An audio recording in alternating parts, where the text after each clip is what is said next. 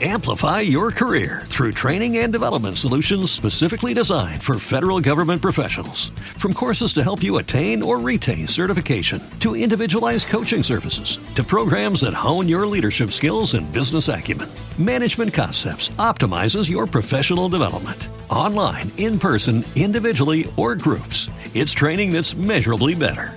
Learn more at managementconcepts.com. That's managementconcepts.com.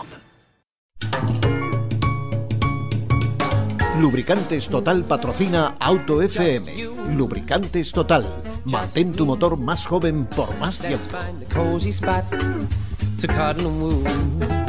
¿Qué tal? ¿Cómo estáis? Bienvenidos a un nuevo podcast de Auto FM. Soy Fernando Rivas y estoy encantado de compartir este ratito con vosotros. Aquí comienza Auto FM.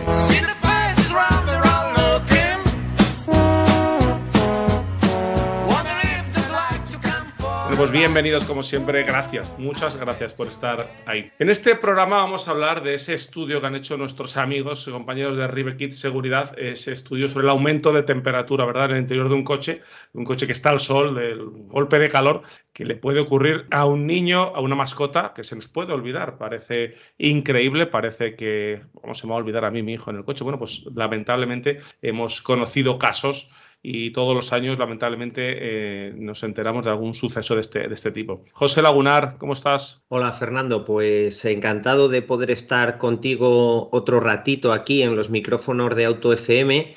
Y ya que en el pasado tertulión hablamos brevemente de este estudio que has comentado, que le hemos realizado en Rive Kids, pero lo hemos realizado también en colaboración con la Sociedad Española de Atención al Paciente Pediátrico, por temas del directo, José María que ahora presentarás, no pudo estar con nosotros en esa breve introducción y por eso hemos decidido hacer un podcast especial en el que contemos con detalle este estudio.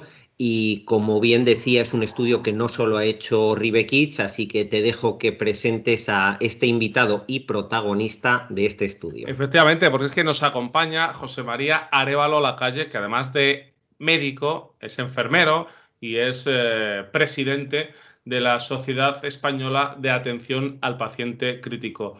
José María, bienvenido a Autofeme. Hola, buenos días y muchísimas gracias. La primera pregunta es muy sencilla. ¿Qué es la Sociedad Española de Atención al Paciente Crítico? Pues mira, la sociedad surge hace unos años por la inquietud de, de unos grandes profesionales que tenían muchísimos años de experiencia con pacientes graves a las espaldas y tenían tres cualidades para nosotros fundamentales, eh, que eran esta, esta gran inquietud por realizar nuevos proyectos e investigaciones, la amplia experiencia que tienen con pacientes críticos, tanto adulto como pediátrico, y además que son buenas personas, con lo cual tengo la fortuna de capitanear eh, un equipo excelente. José María, yo, o sea, el nombre es muy, muy, se entiende, ¿no? Pero cuéntanos un poquito qué es un paciente crítico. Un paciente crítico es aquel que, bueno, pues, pues, por las patologías que pueda tener previas o por una patología que se pueda agravar, sea un traumatismo, sea un problema cardiológico, un problema respiratorio, pues requiere una serie de cuidados especiales, tanto a nivel extrahospitalario como a nivel hospitalario. Eh, la sociedad, cuando nosotros surgimos en este proyecto, la idea es trabajar en equipo fundamentalmente e integrar tanto al ambiente extrahospitalario como hospitalario tanto civil como militar. Por esto en nuestras, en nuestras filas tenemos representantes un poco de, todas las instituciones que trabajan en estos ámbitos. ¿Y cómo surgió la colaboración con estos eh, chicos de Rive Kids que, tanto nos gustan aquí en AutoFM? Pues mira, yo creo que al final las, buenas personas siempre se juntan, ¿no? Y tener el placer de haber conocido a José Lagunar eh, nos inquietaba mucho el, mundo de infantil, de, las citas de retención infantil, el mundo del traumatismo infantil dentro del contexto de los accidentes de tráfico y surgió una bonita colaboración que, bueno, seguimos adelante y ojalá que sigamos muchos años más adelante. Muchísimas gracias, José María, por esas palabras. Me ha sacado los colores. No sé yo si voy a ser capaz ahora de, arrancar. voy, a intentarlo y si te parece vamos a ir a lo verdaderamente importante de este estudio y es ¿Qué sucede en un niño cuando se queda dentro de un coche y la temperatura ambiente dentro de ese coche supera los 40-42 grados en el interior? Claro, el problema que nos encontramos es que los niños, sobre todo cuando son más pequeños, tienen una, inmadurez global, digamos, ¿no? Todos los órganos eh, todavía no están completamente desarrollados, no están completamente maduros. Y uno de ellos, fundamentalmente, eh, digamos que el nombre es un poco raro, es el hipotálamo, que lo encontramos a, nivel cerebral y es que se encarga un poco de la termorregulación. ¿Qué ocurre? Que cuando superamos eh, cifras por encima de los 42 grados, lo que ocurre es una muerte celular, con lo cual empieza un fallo consecutivo de órganos que no tenemos que pensar que pueda surgir en épocas de muchísimo calor o en alas de calor, sino que simplemente en las horas de máximo sol diarias durante las épocas de primavera-verano nos podemos encontrar con este problema.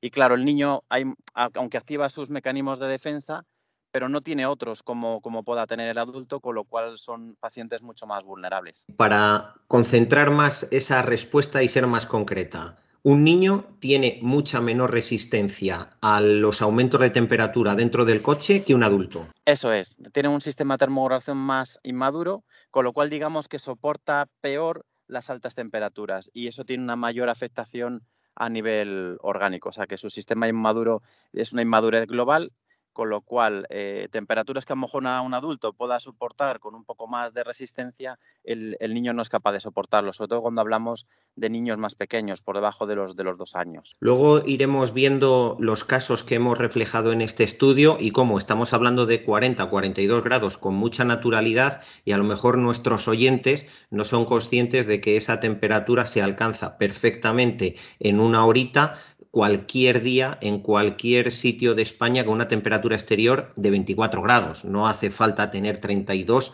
ni 38, que por supuesto si hay esa temperatura, pues y además pega el sol como, como pega en España, pues las temperaturas interiores pueden llegar a superar perfectamente los 60 grados en algunos puntos.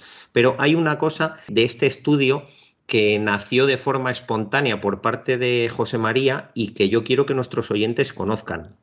Y es que nos ha explicado la parte médica con esas palabrejas que, bueno, al final todos hemos entendido, pero eh, ha escrito un relato que se llama Sueños de un koala, que mm, explica esto mismo desde el punto de vista de, de, un padre, de una madre. Cuéntanos un poco cómo te surgió esa forma de cuando yo te pregunto algo técnico, de repente me mandas un relato literario que cualquier padre, cualquier madre, cualquier abuela, que lo lea se le van a poner los pelos de punta. Claro, la idea siempre, surge porque, claro, el, lenguaje médico a veces es un poco técnico, es, un poco científico, y igual que si nosotros un mecánico nos habla de sus conocimientos sobre mecánica y a veces nos quedamos un poco extrañados, pues la idea que quería era que, esta prevención y que este concepto le llegara a todo ciudadano en general y sobre todo a los padres en especial. Y, pensé, bueno, ¿cómo podemos llegar a los padres? Pues desde la, muchas veces desde la emoción, ¿no? Que, o sea, que vean que no es un caso que pueda ser, que, se, que es un caso que puede ser real, que se puede dar en cualquier momento, y sobre todo hacerlo a través de un relato, pues imaginando, ¿no? Nosotros como padres que nos pudiera pasar a nuestros hijos, ¿no? Pues es un relato de, de una niña que, que parecen circunstancias que se nos puede dar en cualquier momento, que va a comprar los padres en un centro comercial, que piensan que van a se demora y como la niña no tiene las armas para poder defenderse, no puede, no puede hablar, solo puede llorar. Y, la idea era un poco transmitir emoción, que es un poco lo, que quiero, ¿no? Que nos, llegue, que nos llegue dentro y que digamos, ostras, es que esto me puede pasar en cualquier momento, vamos a poner todas las medidas fundamentales para, que esto no ocurra. Ojalá que lo haya conseguido y, que llegue la mayor cantidad de padres posibles para que estos casos, por supuesto, nunca se lleguen a dar. Efectivamente, con, esa dificultad, ¿no? Digamos, que tienen los bebés de soportar, ¿no? El, calor. No tenemos solo, José María, que irnos a un olvido de un niño en un coche, ¿no? Incluso en un coche en marcha, eh, un adulto que lleve el aire acondicionado que no funcione bien, que, tenga, que no esté el coche sencillamente bien, ventilado, pues a lo mejor un adulto lo soporta, va bebiendo agua, va más el niño cree que está dormido con los ojitos cerrados, quieto, y a lo mejor está sufriendo un golpe de calor, ¿no? Eso es, los niños cuanto más pequeños son, digamos que entran en, una especie de, sueño y, ellos no son conscientes, ¿no? O sea, intentan llorar como su único mecanismo de defensa, pero enseguida entran en un sueño profundo que nos puede llegar a confundirnos y decir que el niño está muy dormido, pero realmente está en un estado de inconsciencia. Evidentemente, cuanto más mayores son, pues bueno, tienen más mecanismos, ¿no? Pero si lo tenemos en la cita de retención, imaginamos, ¿no? Y lo tenemos bien sujeto como deben estar, pues claro, el niño casi no se puede mover, con lo cual las herramientas y mecanismos que le dejamos son muy pocas. Me parece muy, muy interesante el apunte que has hecho, Fernando. De hecho, precisamente estamos estudiando este tema con datos, no con percepciones, y no lo hemos incluido en, en esta parte del estudio porque necesitábamos hacer más comprobaciones. Y es que dentro del interior del coche, incluso con un aire acondicionado que funciona de forma razonable, influye mucho si los cristales son tintados o no y cuál es la posición de instalación del sistema de retención infantil con respecto a la posición del sol. Todos como adultos sabemos que vas conduciendo y como te esté pegando el sol en tu lado, es que te quema el brazo, aunque realmente lleves eh, la temperatura a 22 grados al aire acondicionado ahí dando caña. Claro, si esto lo extrapolamos a un niño y que además en España, no sé en el resto de países, pero en España los niños les arropamos hasta en verano porque es que parece que si no van a coger frío, ojo que podemos estar haciendo un cóctel realmente explosivo. Así que muchas gracias por introducir esto, aunque nos has pisado el siguiente estudio. Pero, pero, me parece genial para que la gente sea consciente de que hay mucho más peligro más allá de simplemente dejar al niño en el coche. Efectivamente. Y luego otra cosa que me gustaría preguntarle a José María es, eh, aunque se sale un poquito del estudio, pero bueno, va todo relacionado con él. Si llegamos al coche, un coche al sol, que está muy, muy caliente, metemos al niño, lo, atamos bien sobre una silla que está recalentada por el sol. Si luego todo lo contrario, si tenemos un coche que enfría bien, eh, ese cambio de temperatura, si al niño le está pegando un chorro de aire y no nos damos cuenta, también es una cosa que debemos vigilar, entiendo. Sí, efectivamente. Digamos que el niño lo que tolera fatal son las temperaturas extremas, sea por, por hipertermia, que es por exceso de, calor, o por hipotermia.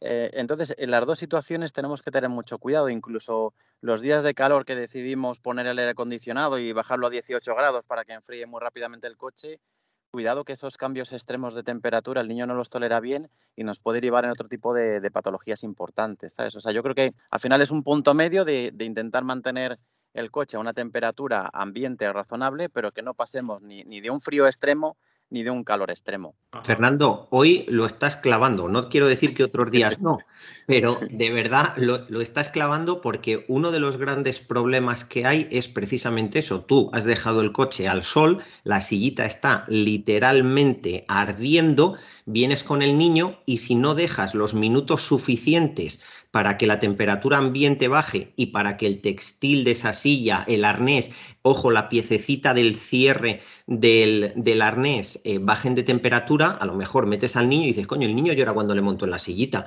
Hombre, demasiado poco llora si le estás metiendo eh, realmente en un horno. Claro, además hay que tener en cuidado, eh, José, sobre todo por los anclajes, porque si tú le pones el anclaje directo y le da contacto en la piel, le puede hacer una quemadura directa perfectamente, ¿sabes? Y, y puede abarcar una superficie corporal importante que para los tamaños de niños es a tener en cuenta. Con lo cual siempre si hemos dejado el coche y vamos a meter al niño, no meterles directamente, porque claro, como dice José, los niños bastante poco se quejan, sobre todo cuando solo pueden llorar, porque, porque hay veces que no nos damos cuenta de estas cosas, nosotros como adultos lo toleramos bien, pero, pero ellos no tienen esa capacidad, tanto las quemaduras directas como, como la posterior adaptación al vehículo. Y siempre muy importante ahora en verano, José María, si vamos a salir de viaje, si vamos a ir en el coche eh, bastante tiempo, eh, hidratarlos desde incluso un poquito antes de comenzar el viaje. Eso es, porque la, hidratación es fundamental y tener en cuenta que los niños que son muy pequeñitos, eh, ellos tienen la sensación de sed, es decir, ese mecanismo de defensa, pero no pueden transmitirlo, ellos solo saben llorar. Entonces, al, no decirte papá o mamá tengo sed, sino que pues hay veces que sí, como ellos no nos lo piden, se nos puede olvidar y claro, eh, el estado de deshidratación en un niño tan pequeño eh, puede ser relativamente rápido, con lo cual muy buena hidratación, dar las temperaturas incluso ahora en las playas y en los vehículos de extremo calor porque las radiaciones del sol también son muy perjudiciales para ellos. O sea que incluso si va dentro del coche, aunque el sol se filtre por los cristales, no está de más que vaya con una protección solar en la piel. Eso es, sobre todo si las, si las lunas no están, no están tintadas, no están protegidas, cuidado porque como decía José Laguna antes, el sol directo, si le da en la cara o le da en un hombro, pues seguramente cuando hagamos la parada correspondiente nos podemos encontrar una quemadura de primer grado en esa zona o un efecto de insolación directa en la cabeza, con lo cual hay que tener muchísimo cuidado porque el sol cada vez es más, es más peligroso y, bueno, en los niños que son los más vulnerables, pues, pues tenemos que aplicar todas las medidas de prevención posible. Toda, toda prevención es poca, la verdad. Bueno, pues José Lagunal, si te parece, eh, vamos a despedir a José María, que además agradeciéndole porque sabemos que está de guardia y por si tiene, bueno, pues que alguna, alguna intervención, ¿no? Pues para no quitarle, no robarle más tiempo a José María Arevalo La Calle, que además de médico es enfermero y es presidente de la Sociedad Española de Atención al Paciente Crítico. José María, muchas gracias por poner un poquito de luz en estos temas que muchas veces no nos damos cuenta. Llega el verano, todo es alegría, todo es luz, todo es calor, pero hay que estar pendiente. José María, muchas gracias. Nada, muchísimas gracias a vosotros por la oportunidad de darnos para hacer estas campañas de prevención y, nada, muchas gracias a todos vuestros oyentes. Bueno, pues una vez que hemos ya comentado, ¿no? A nivel médico, José María, eh, pues esas consecuencias para un niño, pues vamos a hablar ahora contigo, con José, con José Lagunar de Ribequiz, para que nos cuente, bueno, pues ya en detalle esos casos que han estudiado y, compartir esta, esta, información que yo la he estado repasando antes de empezar a grabar y me parece realmente eh, sorprendente. José, si te parece, cuéntanos esos casos que habéis descrito en el estudio que acabáis de, publicar. Eh, bueno, pues vamos a empezar por ese caso primero, por ese caso número uno, donde, donde simuláis una situación ¿no? en la que un adulto deja el coche en la calle, eh, lo deja al sol y bueno, pues en esa franja horaria más o menos de un trabajo eh, de oficina, digamos, de 8 a 3. Sí, efectivamente. Hemos hecho, hemos publicado cuatro casos y precisamente para este podcast tenemos un sexto caso inédito que vamos a comentar. Exclusiva Auto FM. Exclusiva total Auto FM y que hemos hecho pensando precisamente en esos usuarios de coche que son oyentes de Auto FM, con lo cual son, por regla general, oyentes nivel plus. Y cuando digo nivel plus es que han escuchado ya muchas cosas de seguridad vial y seguro, seguro que toman algunas precauciones que a lo mejor otros conductores o otros usuarios de coche no toman de forma tan programada. Así que vamos con el caso 1, que es efectivamente pues lo que puede ser ir al trabajo, dejar el coche aparcado a las 8 de la mañana y a las 3 de la tarde volver a montarte en el coche. Esto lo hemos hecho en un entorno en el que la temperatura exterior a las 8 de la mañana es de 22 grados, o sea, calor, y a las 3 de la tarde una temperatura exterior de 36 grados. El interior de ese coche, justo en el lugar en el que se instala la sillita infantil, llega a tener 59 grados a las 3 de la tarde. Ojo, al dato, 59 grados a, las 3 de la tarde. Eso es una temperatura no compatible con la vida, para decirlo así en plan fino. Y ojo, eso es en la posición de detrás del copiloto, que es donde se instalan el 70% de los sistemas de retención infantil en España. Pero si ponemos un termómetro como así lo teníamos encima del volante, justamente ahí, ahí, en ese momento concreto, teníamos 63 grados. Madre mía. ¿Qué quiero decir con esto? Pues dos cosas importantes. No es la misma temperatura en todas las partes del coche, ni muchísimo menos. Hay diferencias de temperatura dentro del interior del coche de hasta 8 grados. Y la segunda, hemos hablado en AutoFM algunas veces de si los plásticos son buenos, son malos, si son blandos, si son duros.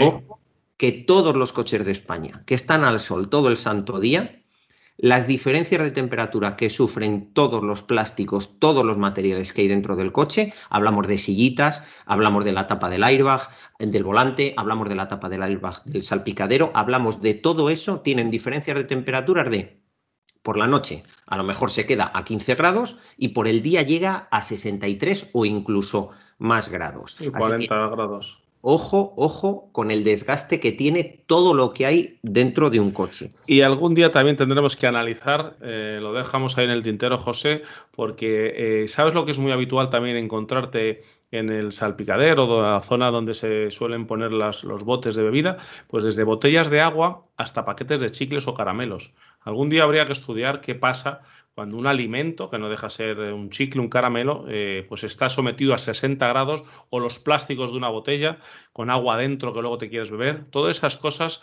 eh, estos estudios que te agradecemos mucho a José, a porque te hace pensar y analizar, hoy, eh, ojo, ¿qué voy a dejar dentro del coche porque va a sufrir estas temperaturas? Muy importante y muy buen reto porque tendremos que buscar algún especialista alimentario que nos pueda, por supuesto, echar una mano en esto, porque en Ribekids lo único que hacemos es recoger datos. La interpretación de esos datos y cómo pueda afectar eh, tiene que ser un profesional de cada materia, igual que hemos tenido a José María para que nos explique cómo puede afectar eso a un niño, a un bebé, pues seguramente tengamos que, que hablar con un especialista alimentario para que nos diga cómo puede afectar eso a los alimentos. Y nuestros oyentes a lo mejor estarán diciendo, bueno, pero ¿a quién, quién deja a un niño en el coche a las 8 de la mañana y se le olvida y, y se da cuenta cuando vuelve a las 3 de la tarde?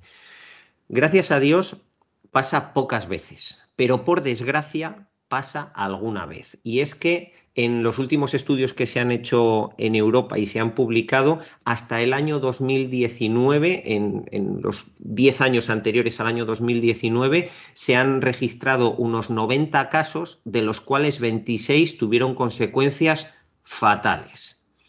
En el año 20 y 21 no tenemos recogido datos de lo que ha pasado o está pasando, pero todos los años vemos en las noticias algún caso en el que por despiste, por descuido, pues hay un niño o bien que lo ha pasado muy mal o bien que por desgracia ha fallecido por estos términos. Y es que esto es algo, es un problema tan grave que incluso en Italia es obligatorio que todos los niños pequeños que van en coche tengan algún tipo de dispositivo que avise a sus padres o a los tutores, a los adultos que viajan con ellos, si se alejan del coche y el niño se queda en el coche. Así que ojo, que esto es un problema más grave de lo que parece.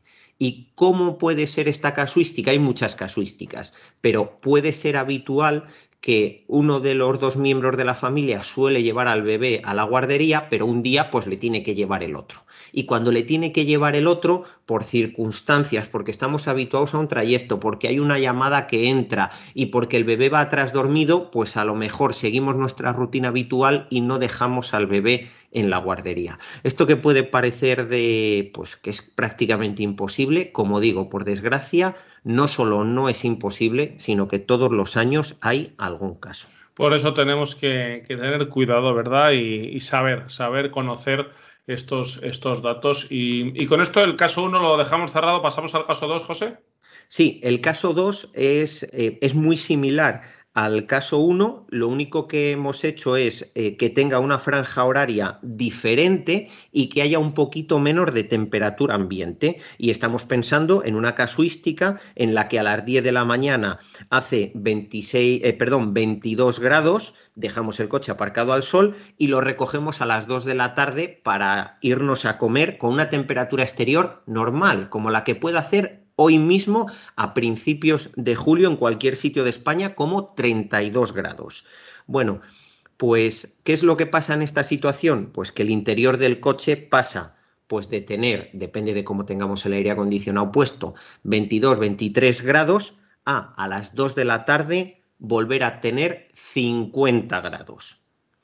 Ojo, 50 grados ya lo hemos visto antes, pero no es cuestión de que el coche esté hasta las 3, hasta las 4 o hasta las 5, no, puede estar hasta las 2 y coger perfectamente esos 50 grados en el interior. Y digo que no es tan importante la hora concreta, siendo las horas centrales del día las más peligrosas, porque si pasamos al caso 3, el caso 3 es un poco diferente. Imagínate que aparcamos el coche porque hemos ido a comer a casa a las dos y media de la tarde y le recogemos a las cuatro y media de la tarde.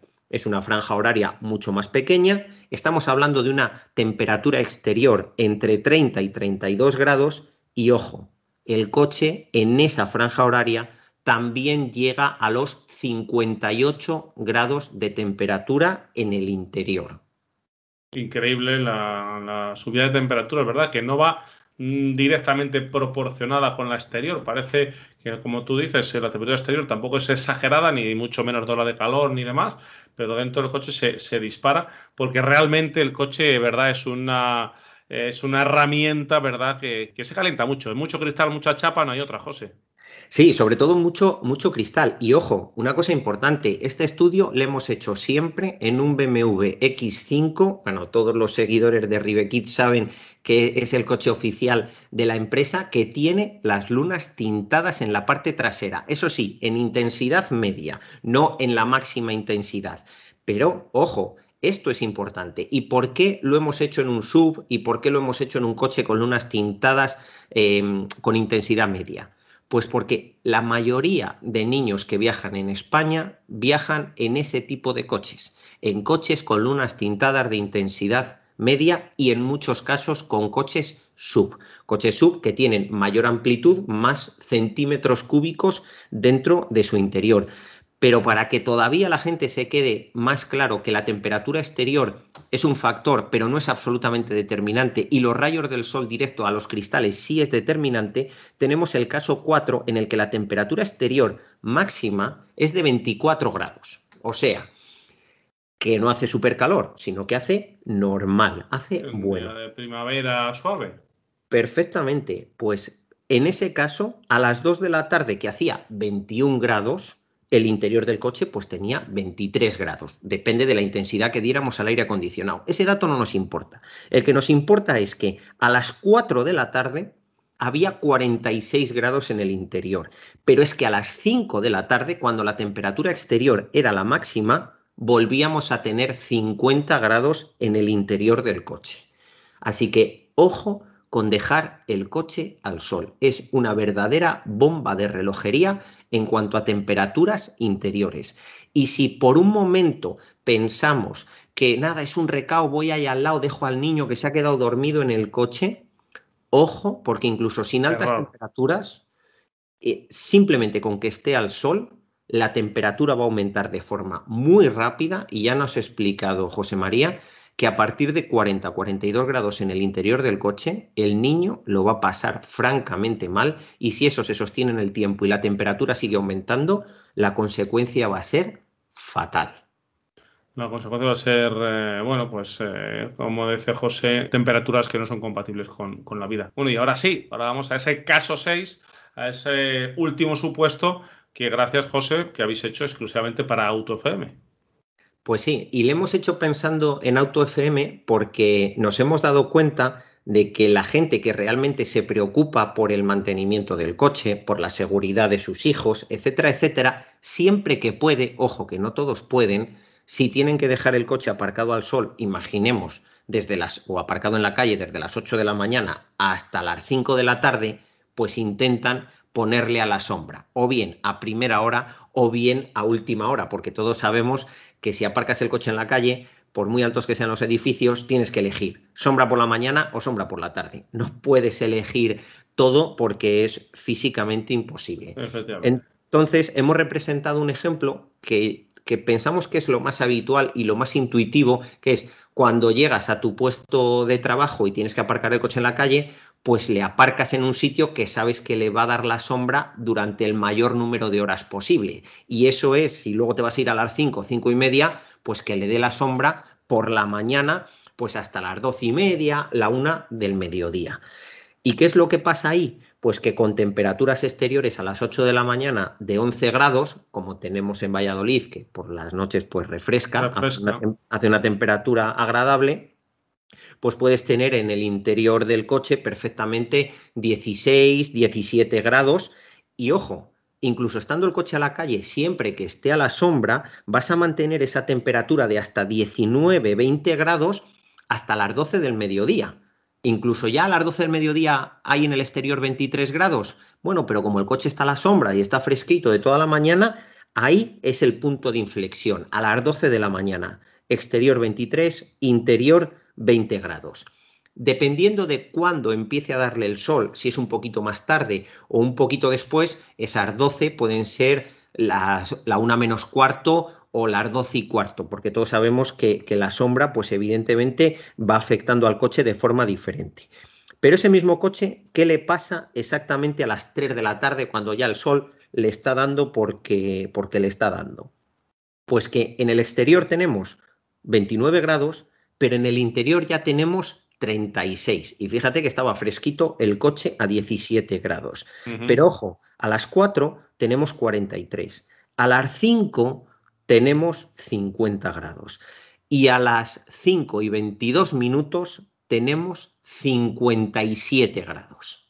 Increíble, increíble cómo va subiendo la temperatura, incluso en este coche que aparcado a la sombra, pues luego poquito a poco le va, le va dando el sol. Eh, bueno, pues eh, este caso en exclusiva que nos habéis eh, dedicado y luego también hablaba el otro día que viene al hilo de esto con una persona que tiene un taller especializado en climatización de automóviles e incluso hace la reconversión de los gases que enfrían el aire eh, de los coches antiguos que tienen unos gasos que son muy perjudiciales para, la, para la capa de ozono, y entonces esos gases están prohibidos y tienen que cambiar el compresor, las, em, las juntas, los, los, tubos y meterle un gas eh, actual moderno. Me decía que notaba mucho, José, en los coches más antiguos, que los salpicaderos son de peor calidad y entonces cuando la gente eh, activa eh, su aire acondicionado ya modernizado, le dicen, es que me sigue sin enfriar mucho. ¿Qué pasa? Que los tubos, si tienes el coche aparcado al sol, esos tubos, pues no lo estás contando tú, casi 60 grados y aunque enfríe el aire, el compresor y ese sistema nuevo, pues tarda en llegar al habitáculo. Claro, es que hay que pensar que, bueno, pues un coche de tecnología más antigua es efectivamente eso, un coche de tecnología más antigua y un factor como el calor y sobre todo como el sol directo a través de los cristales que aumentan muchísimo la temperatura, pues es algo que habitualmente no lo damos importancia y que afecta a partes fundamentales del vehículo y por supuesto a los seres vivos que, que hay en él o que pueda haber en él. Efectivamente. José, para ir cerrando, quería preguntarte, ¿cuántos casos con fatal desenlace hay de estos eh, que estamos hablando, de, que algún niño sobre todo se quede dentro de un vehículo al sol? A ver, si cogemos todos los datos, por ejemplo, de Europa de los últimos 10, 12 años, podemos estar hablando de en torno a unos 26 que estén detectados. Pero lo que realmente nos preocupa, y por supuesto esos nos preocupan, pero lo que realmente nos preocupan son los que se quedan en susto grave y en esas posibles consecuencias que pueda tener también para, para, el niño el resto de su vida. Y es que ahí, en toda Europa, en los últimos 10 años, estamos hablando de cerca de un centenar de casos. Así que ojo con, con este tema. En los últimos años en España, en medios de comunicación, han saltado al menos tres casos en los últimos cuatro años. Así que esto es algo que de verdad, por desgracia, sí que sucede. Efectivamente, eh, casi un caso al año que bueno, que realmente parece increíble, pero, pero que bueno, que es, es realmente espectacular las cifras. Esto que nos estás contando, evidentemente, es extensivo a las mascotas, esos seres vivos a los que queremos tanto, no vamos a decir que, bueno que es tan impactante la noticia cuando se queda un niño ¿no? dentro de un coche a cuando se queda un perrillo pero bueno a lo mejor sí que es más fácil ¿no? que alguien eh, trate de, dejar el perro un ratito porque va a hacer un recao pues también cuidado Sí, efectivamente. Además, con el tema de las mascotas pasa algo muy curioso. Y es que eh, últimamente hemos visto en medios de comunicación que se ha dado mucha difusión a este problema con las mascotas porque la percepción de algunos dueños es que los perros van a, los perros, porque suele ser la mascota habitual que se deje en un coche, eh, tienen un poquito más de resistencia que un niño y efectivamente depende de la raza de perro y de si es cachorro o no, puede tener un poco más de resistencia, pero estamos hablando de diferencias mínimas. Así que, por supuesto, no hay que dejar ni a personas mayores, ni a personas con ningún tipo de discapacidad, ni a mascotas, ni a ningún ser vivo dentro de un coche al sol, porque es como dejarlo literalmente dentro de un horno. Oye, José, y en estos vídeos que, podéis ver todos vosotros en los perfiles de redes sociales de Rive Kids, ¿te ha sido fácil grabar el interior de un coche al sol? Bueno, es que eso, eso daría para, para, hacer un podcast casi exclusivo, porque nos encontramos con que los dispositivos electrónicos que usamos actualmente, los teléfonos móviles que graban también y que sirven para todo, tienen límites de uso en cuanto a temperatura. y cuando estos teléfonos, eh, por su procesador que está grabando, más la temperatura ambiente, que ya hemos visto que es de 50 y muchos grados, incluso 63 grados, hemos llegado a, a detectar en el interior, pues por seguridad se apagan estos dispositivos. Claro, nosotros, ni cortos ni perezosos, pues nos dirigimos a varios fabricantes de cámaras, pues tipo GoPro, cámaras de vídeo, y los fabricantes nos hizo mucha gracia porque nos dijeron todos, absolutamente todos, que bueno, que en almacenamiento podían soportar 60 grados de temperatura las cámaras, pero que para qué íbamos a grabar por encima de 40 grados.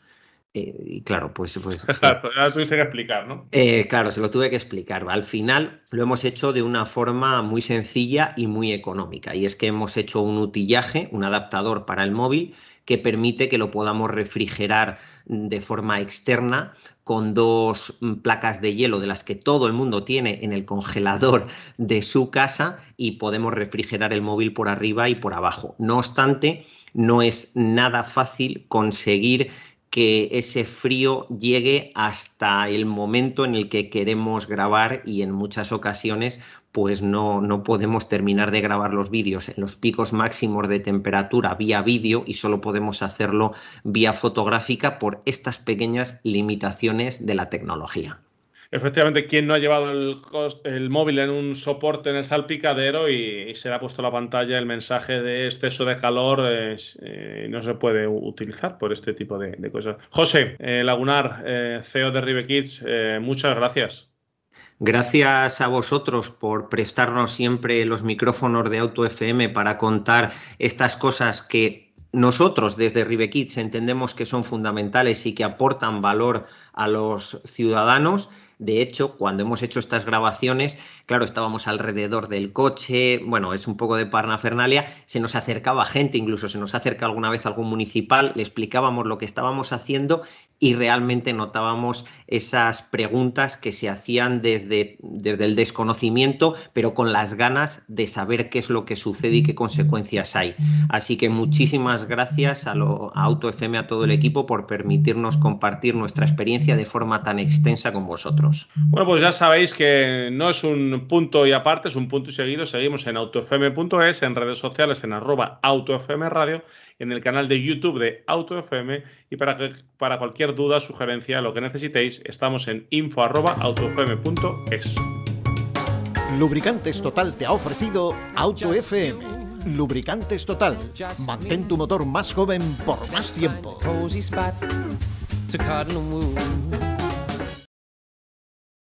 Amplify your career through training and development solutions specifically designed for federal government professionals. From courses to help you attain or retain certification, to individualized coaching services, to programs that hone your leadership skills and business acumen, Management Concepts optimizes your professional development. Online, in person, individually, or groups, it's training that's measurably better. Learn more at managementconcepts.com. That's managementconcepts.com.